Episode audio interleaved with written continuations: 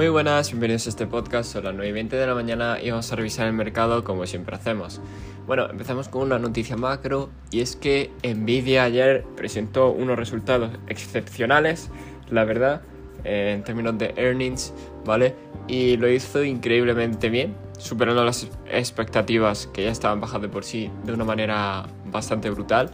Y todo ello me imagino que habrá sido por la, la IA, ¿vale? Al haberla incorporado en algún sitio. No, no, no se me ocurre otra idea, porque no han sacado, me refiero, no ha sido algo de sacar una nueva tarjeta gráfica o un nuevo modelo y que haya eh, literalmente, ¿cómo decirlo?, explotado en términos de eh, que todo el mundo la está hablando de ella y se haya comprado. Así que no creo que sea por eso. Eh, lo que sí que puede ser es que la IA haya impulsado a lo mejor esa compra de productos, ¿vale? Eh, pero, pero poco más, no se me ocurre eh, ningún término más. Bueno, me paso con Bitcoin, ¿vale? Bitcoin está bastante regular porque ya dijimos que si no subía iba a caer y bueno, está prácticamente perdiendo ese rango que comentamos que tenía, ¿vale? La parte de los 26.200 era, bueno, pues casi la parte baja del rango en teoría. Pero no, no pinta muy bien porque eh, está haciendo un nuevo mínimo, ¿vale? Entonces, veremos hasta dónde llega. Me imagino que eh, si sigue cayendo llegará a la zona de los 25.200, que fue el mínimo anterior, que ya se sabía. Para a lo mejor luego hay rebotar quizás, porque es una zona de demanda.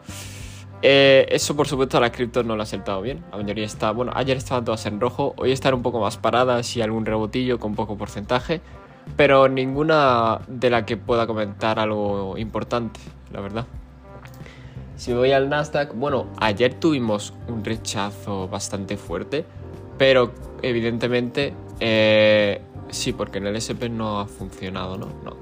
Eh, me imagino que con los resultados de Nvidia eh, pues eh, el Nasdaq ha, subido básicamente eh, porque fijaros que tenía una vela bastante bajista y, y desde luego pues bueno, sin comentarios, ¿no? Por así decirlo. ha subido una barbaridad, dejando toda la vela o invalidando toda la vela anterior. Ahora está. la ha recuperado entera, ¿vale? Pero el SP, sin embargo, sí que le afectó bastante más la caída. y se dirigió hasta los 4100, que era el punto que teníamos de, posible caída con esa divergencia bajista, ¿vale? Así que mucho cuidado con eso. Ahora me voy al dólar. Bueno, el dólar eh, ya dijimos que estaba contra la resistencia de los 103,4, pero que la podía romper si demostraba su fuerza, ¿no? Y lo ha hecho perfectamente. El próximo punto que veo para el dólar en términos de posible eh, rechazo son los 104,7,8, ¿vale? Eh, y como mucho el último punto sería los 105,6. Sinceramente, veremos a ver. Eh, yo creo que tiene fuerza. Todavía no he visto ninguna debilidad en el movimiento. Estoy hablando, todo lo que estoy hablando es gráfico diario. Y, y veremos a ver, porque la verdad es que está bastante bien.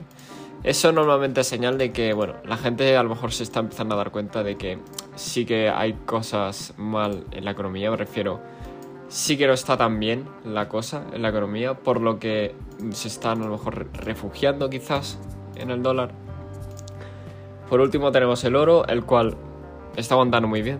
Me refiero, no está perdiendo la zona con fuerza, está en rango, mientras no pierda esa zona durante más días y se pueda dar el rebote, bastante bien. Pero mucho ojo porque está al límite, diría yo.